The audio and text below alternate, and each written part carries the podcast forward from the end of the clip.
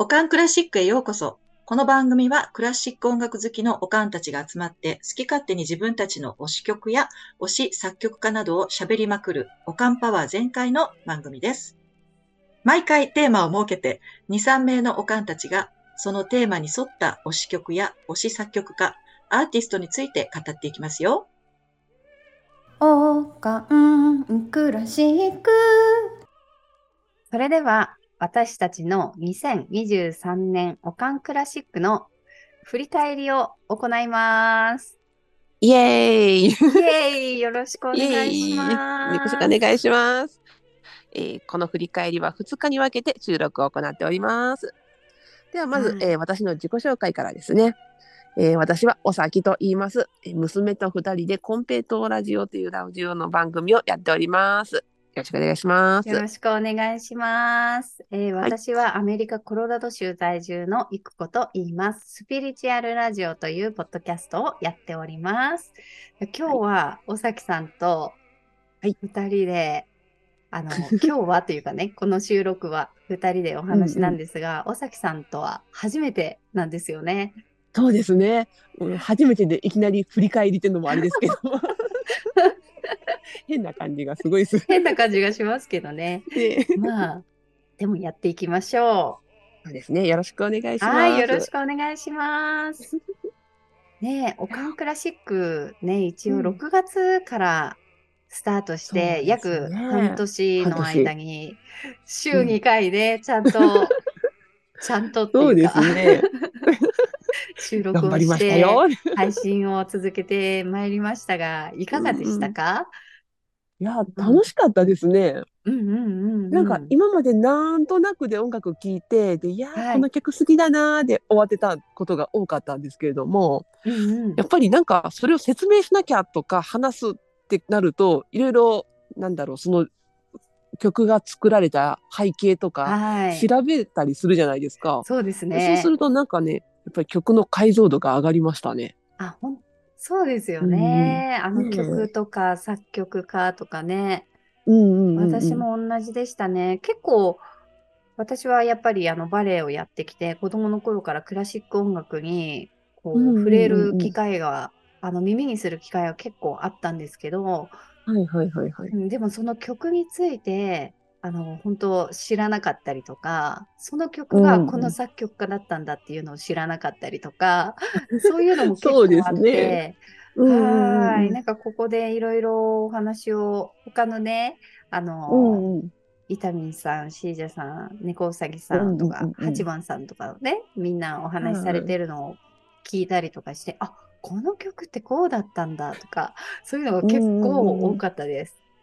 そうですね。うんうんうん私の知らない曲皆さんよく知ってはるから、もうね、なんか初めて聞いた曲もね、はなんか恥ずかしながら結構ありましたね。はーい。で、この半年ぐらいの間に、うん13回、あの、うんクラシック配信されているんですけど、特になんか印象に残った回とかってありましたか？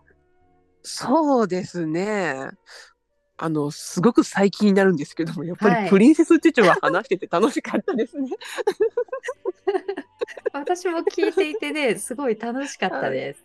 プリンセスチュチュ。うはいん、こちらね、うん。アニメーションなんですけれども、そうですね。ううんんうん。なんか全然耳にしたことがなかったのは、その地方、地方でやってた？地方、あ、なんていうのこう、あえー民っとじゃなかったんだっけ？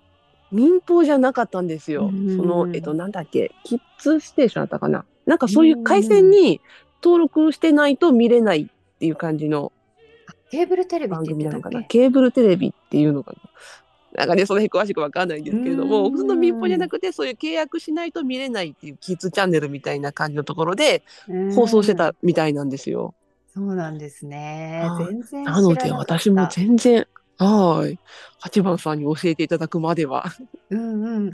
私もほら、バレエやってるからね、結構バレエ絡みの、例えばアニ、まあ、アニメーションもそうですけど、まあはい。あの、漫画とかね、そういうのとか結構追ってるっていうか、あの、見てなかったりしても、ああ、そういうのがあるっていうのは結構知ってたりするけど、それでも、はいはあの、いはい。プリンセスチュチュでは知らなかったんですよね。うああ。私も全然知らなかったんですよね。結構アニメいろいろ見てたとは思うんですけれども、うんまあ、見事にそのアンテナから漏れていた 感じのね、プリンセス・ジュジュが。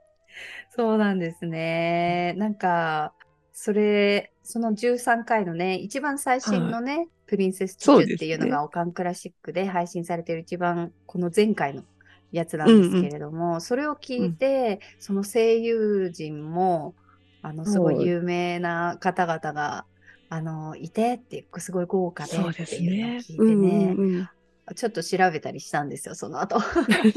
はい。ああ、そうなんだと思って、あんまりね、声優とか知らないので、知らないんですけど、ああ、そううん、なんかそこう、ね。ウィキペディアとかでクリックね、プリンセス・チュチうんうんうんうんュで、こう見たら、声優さんのとこクリックできて、クリックしたら、バーって何うんをね、今までこういうお仕事してたっていうので、結構ね、知ってるアニメーションとか映画とか、そうでですねやってる方が多くて、ああ、そうなんだと思って、これは、ね、民放でいつか流してもらわないと、まずい。そうですね。もう流してほしいです。ね、そうですよね。そしてね、うんなんか、やっぱ見てる子お子さんも、お母さんとかね、ご家族とかも、音楽にはね、こう、クラシック音楽には触れる機会がね、あっうて、ん。うん、うん、いい本当に芸。術とかにね触れる機会で親がそういう方にアンテナを向いてなかったら子供をね本当に音楽の授業でしか聞かないってことがすごい多いと思うんで。多いですよねね。子供たちがクラシック音楽、やっぱピアノとかをうん、やってる子とかは、聞く機会がですね触れる機会があるかもしれないけども、やっぱりピアノ曲に限定されてしまうことの方が多いかもしれないですね。そうですね。私の話になるんですけれども、はい私は子供の時にピアノを習ってたんですよ。うんうん。で、なので結構まあショパンだったりとか、あのピアノの曲いろいろ知ってはいたんですけど、本当にピアノの曲だけなんですよね。そうですよね。うん、でそれで旦那があの高校で吹奏楽部入ってたので、うんうんまあ、旦那もそれであの音楽いろいろ知ってはいるんですけれどもやっぱはい。りクラシック曲っていうか何でしょう、あの吹奏楽の曲に偏ってるんですよね知ってる曲っていうのが。ん。なのでいや私この曲有名でしょっていうピアノの曲出しても分かんないとかになったりとかあはい。の旦那が、い、やこの曲知ってるやろって出してきたあの吹奏楽うん。うんごめん知らないってなったりとかね、うん。やっぱり結構偏るんですよね。そうですよね。そう、そんな中ね、もしこういうアニメからね、こう、あ、この音楽ってっていう風に入っていったらね、すごいねいいことですよね。はあ。なんかオーケストラっていうか交響曲ってやっぱ深みがすごいですよね。そうですだから、ね。うん、うんいいかなって思うんですよね。うんうんうんなんか、尾崎さん、前に、うんえっ、と、りょうさんからのね、リクエストではい好きな楽器の時も、ピアノを、そうですね、チョイ。スされて、しかもそれもまたバ、はいベートーベンでしたよね。そうですね、ベートーベン。なんか、ベートーベンばっかり調べてたベートーベン。が、それでね、あ、尾崎さん、ベートーベン、前もベートーベン話してたな、うんそれがイケメン推し会、それは第あそう。4回、え、第4回だったね。第4回の配信で、イケメうんンうん。作曲家とか音楽家のね、推し会はいで、自分の推し作曲家、それもベートーベンでしたよね。そうですね。ベートーベンでしたね。あこれはね、はいベーいや。作曲家のどううんうんいう人かっていうところ、あんまり私今まで興味なかったんですよね。はい。なのであの曲のなんかいろんなメロディーを聞いてあこのんうんメロディー好きで止まってたんですけれども、うん。この時にねあの推し作曲家をって言われて 全然ピンとこなくてはい。とりあえずあの一番有名なベートーベンから調べてみようって調べてみたらあうん意外と、あなんかすごい人生を送っててわすごいなって思うんってちょっと惹かれたところがあってよしこのままベートーベンで行こうってベートーベンはじゃあ、推し、推し作曲家っていう、それはもう、もう結構曲から入ったっていうか、そういうそうです感じだった。ね。うん、うんなんか私はこれはね、尾崎さん話した時にね、で、ベートーベンを紹介する時に、尾崎さん覚えてないかもしれないけど、はいうふって笑ったんですよ。そうなんですか？なんか、覚なんか。私がなんか紹介するのは、うふふ、ベートーベンですみたいな感じだったんですよね。うふふ、あはいはい。推しっていうね、この作曲家としての、なんかそのベートーベンを推して、いや、これイケメン枠で来たのかなってちょっと。いや、尾崎さん、ベートーベンイケメンだ、イケメン枠で、あの、これ紹介されてたら、なんか結構すごい、あの、守備というかね、そうですよね。ついなんか強いな、テイストは強いなって。見た目イケメンっていう感じでもちょっと違いますもんね、ベートーベン。うんうんうん。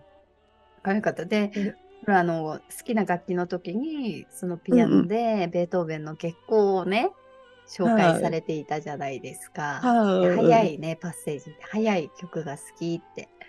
うん、第そう三ですね。ね激しかったうんから、うんうんうんうん。あわかるって思いました。ねあんな曲弾けたらスカッとするんだろうなーって思いながら、もうエリーゼのためにぐらいしか弾けないですけど、ベートーベンですもんね。ベートーベンですね。ううんうん。ん私も実はピアノをやっていて、あ、そうなんですねピアノ。ねやってた方多いですよね。シージャさん、そうですね猫うさぎさんもピアノやって、うんうんうんもうあのお二人はすごい上手 でしょ。あ で私はーき、あの、はいはい。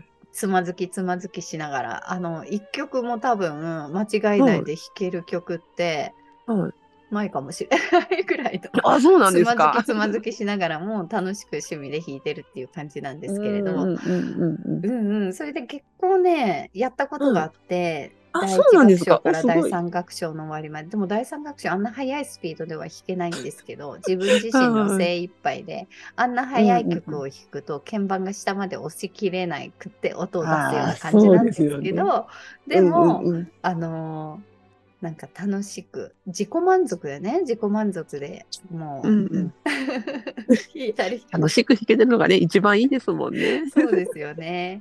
尾崎さんは今もピアノを弾かれてるんですか？あ今はね、あまり弾けてないですね。うんうんうん今、家にピアノがないっていうのはあるんですけれども、キはいーボードはあるんですけれどもね、ちっちゃいのが。うんそれをちょっと子供はい。と一緒に弾くくらいかなって感じですね。うんうんうん。ねまた機会があったらね、お子さんも音楽、楽器もやりたいとかね、うん言い出すかもしれないですしね。そうですね。ちょっと上の子がピアノしたいとはずっと言ってるので、あ、そうなんですね。いい加減習わせてあげないともう3年生だみたいな、ちょっと焦りはあるんですけれどうん、でも私もね、ピアノ習うのね、遅かったんですよ。あ、そうなんですうんか。私うん。まあ2、2年生とかだったかな、3年生、うんうーん、ピアノ、楽器に憧れて、うんうん。あの、いた、一番最初憧れてたのはフルートだったんですよね。あフルートに憧れていいですね、フルート。はーい。うんでも結局ピアノを始めて、でも良かったなっはいはて思いますね。な一番、まあバレエをやってきたこともいいんですけど、ピアノってお家でね、弾くことができるし、ああ、そうですようね。なんか親からもらったうん。ものの中でピアノを習わせてもらうっていうのはすごい良かったなことのトップにうん上がるなっていうふうにうん今思っています。そうですね。うん私もピアノ習ってましたけども、本当になんか広がりますよね。ピアノを弾けると楽譜も読めるようになるし、そうですね。知ってる曲も増えるし。うんうんうん。そうですよね。なんか音楽のその私は全然わかんないですよ。このね理論みたいなやつ。うん。でもこの半音上がるってこういうことなんだみたいなさ、こう黒鍵と白黒白黒、うんうんうん白白とかね。うんうんそううんうん白と白は半音じゃなくて白と黒は半音なんだとかさ。うんうんうんうんうんうん。わかりやすいですよね。そうそう、いいかなと思いますよね。うん音域が広いから大概の曲弾けるっていうのもねピアノがあれば。そうですよね。一応、何でしたっけ、オーケストラとかでもその音楽の一番低い音と高い音はピアノで全部出せるでしたっけ、うんなんかそういうのを聞いたか、ピアノ1台で、あオーケストラ、もちろんね、あの全部の音が出せるわけじゃないけど、一応オーケストラの曲も全部ピアノで弾くことができるみたいな感じで。でそうなんですね。はい、例えばあのバレエのレッスンでね、はいこ。の時期なので、くるみ割り人形のね、うんこのクリスマスの時期なんですけど、クリスマスはいはい人形の音楽、チャイコフスキーのね、音はい。楽ですよね。で、うん、中のいくつかはね、オカンクラシックでも花のワルツとか紹介されていました。けれども、うんうんうん。うん。あれも、もう最後の最後にオーケストラで合わせるだけで、お稽古の時は、もしプロのピアニストさんがいたら、もうピアノで全部やるんですよ。で、えー、練習、リハーサル。ね。はい。で、うんピアノで、音楽に合わせたテンポで、ピアノでひ、うんあ、音楽、ダンサーに合わせたテンポだったり、うんうんそういったもので弾くんですね。だから実際に皆さんがくるみ割り人形で耳にしている曲よりもゆっくりだったりとかっていうことが多いと思うんです。ちょっと早いんですよね。あのオーケストラで弾かれてるのはね。あのそうですねバレエで実際に踊るものよりは早かったりとかするので、うんうんうんうんそんな感じでね、あのプロのピアニストの人が全部弾くんですよ。で、それに合わせてダンサーが踊ってって、で、最後の最後にオーケストラの人と合わせていくみたいな、そういう感じ。もちろんね、そんなオーケストラに合わせられないバレエ学校っていうか、バレエ教室の方が ほとんどなんですけれども、それはもうバレエダンサーのために録音されたものだったりします。うん。へー。そうそんなわけで、やっぱオーケストラをこうピアノで表現していくっていうか、再現していくっていうかね、うんもうそんなことができちゃうのすごいですけどね。ねえ。うんなんかピアノ弾きたくなってきた。えそうですよね。ね これはこれは。うん ピアノを考えなくてはですね。うーん。今は昔はあんまりなかったかもしれないけど、楽器のレンタルってありますか？日本ではあるんですかね？かどうなんでしょうね。でもなんか今の時代ありそうな気はしますね。うんうんうん。うんなんかアメリカに住んでるんですけれども、はい。アメリカだと結構楽器のレンタルっていうのが、はいあの主流っていうか普通にあって、例えばお子さんがこうピアノをやってみたいとか言っても、本当に好きかどうかは わからないじゃないですか。そうですね。やってだから最初の1みないとね年。間はレンタルをし、レンタルでて、この先も続けていきたいなと購入を検討したりとかっていうのが結構いろんな楽器であるんですね。そうなんですか？わ、すごい。いいですね、それ。いいですよね。うんなんか楽器始めるハードルがめちゃくちゃ低くなりますね、それだと。そうですよね。楽器高いですもんね。もうびっくりしちゃう。うん、でもピアノね、お子さんがもしやってみて好きじゃなかったも、尾崎さんがうん弾くことができるから、そそうれもですねいい。もしかしたうんうんらご主人もね、音楽されてるということで、一緒にそう弾いたりとかできるかもしれないですようんうんうんうんね。うんそういうのできるようになったらいいな。ね本当ですね。もうオカンクラシックでさ、はい音楽でね、私が一番あの気に入ってるっていうか、はやっぱうんこうやってね、今、尾崎さんとこう振り返りをしてますけれども、はいはいはい。他の人と一緒にその音楽について語ったりとかっていうのがすごく楽しく感じてるんですよね。いいですよね。うーんうんうんねえ、なんか、一番最初このオカンクラシックが始まった ちょっとすいません時、いえいえ、あの、始まった時が、その、ね何でしたっけ？なんか違うポッドキャストでクラシックのお話をされたんですよね、皆さんでね。あそうですね。あの、うんお隣の音っていうのがあそうだ。番組があって、はい。うんうんうんで、そこ、で、ね、なんかいろいろ、なんなんだっけ、なんかミスチル縛りとか、なんちゃら縛りみたいな感じで、そう、いろんな曲について語ってる中に、クラシック縛りっていうのが出て、うーん。で、そこで話したのが最初のきっかけですね。ああ、そうなんね。そこに集まったのがたまたまみんなおかんだったから、うん、おかんクラシックって番組作ろうよみたいな話になって、うんうんうん。それでこの番組始まりましたね。えー、ね、そこになんかうん。怒って入れてもらってね、私もね。クラシックいって言ったら入れていただいうんうんて、うんうん。なんかすごい、えー、いいんですか？って、ちょっと恐縮だったんですけど、あ、そうなんですか？うん。うん。そうなの。でも、すごく嬉しかった。はい。いやー、もう、来てくださってもありがとうございます。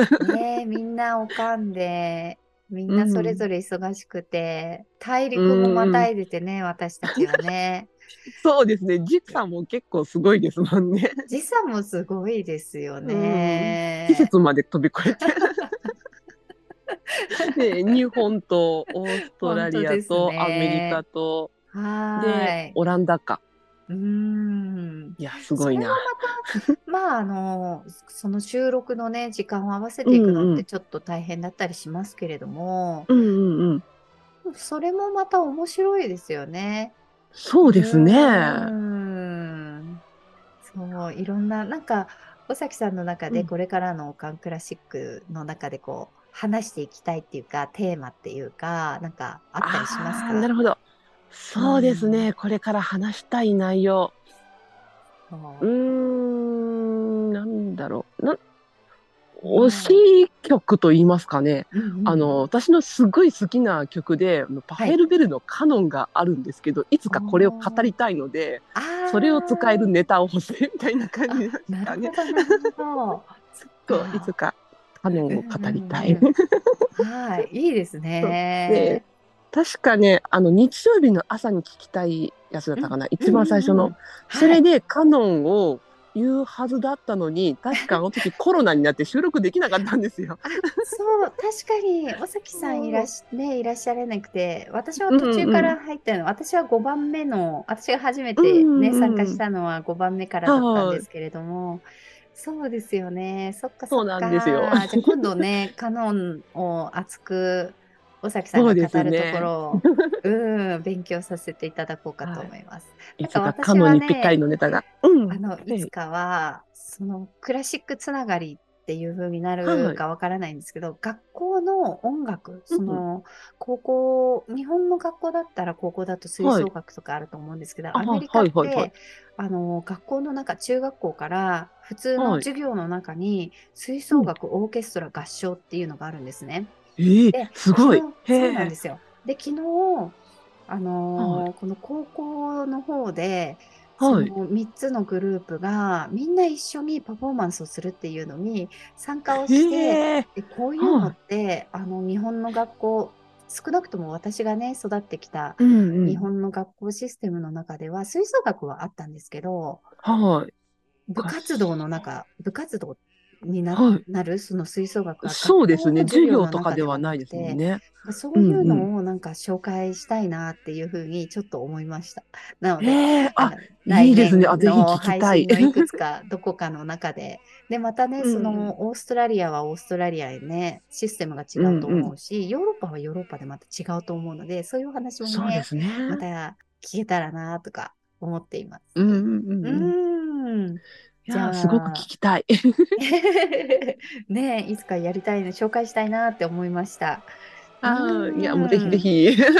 はーい。うんじゃあ、締めですかね。そろそろ。そうですね。これで 結構喋りましたね。はーい。そうですね。うんうん。いやーありがとうございます。ありがとうございます。じゃあ、私たちの。2023年うん今年の振り返りこんな感じで。じゃあまたはい来年もよろしくお願いしますというよろしくおことで。願いします。はい。はい。では、では皆さん、良いお年をですね。いいお年を。はい。ありがとうございました。ありがとうございました。ではでは。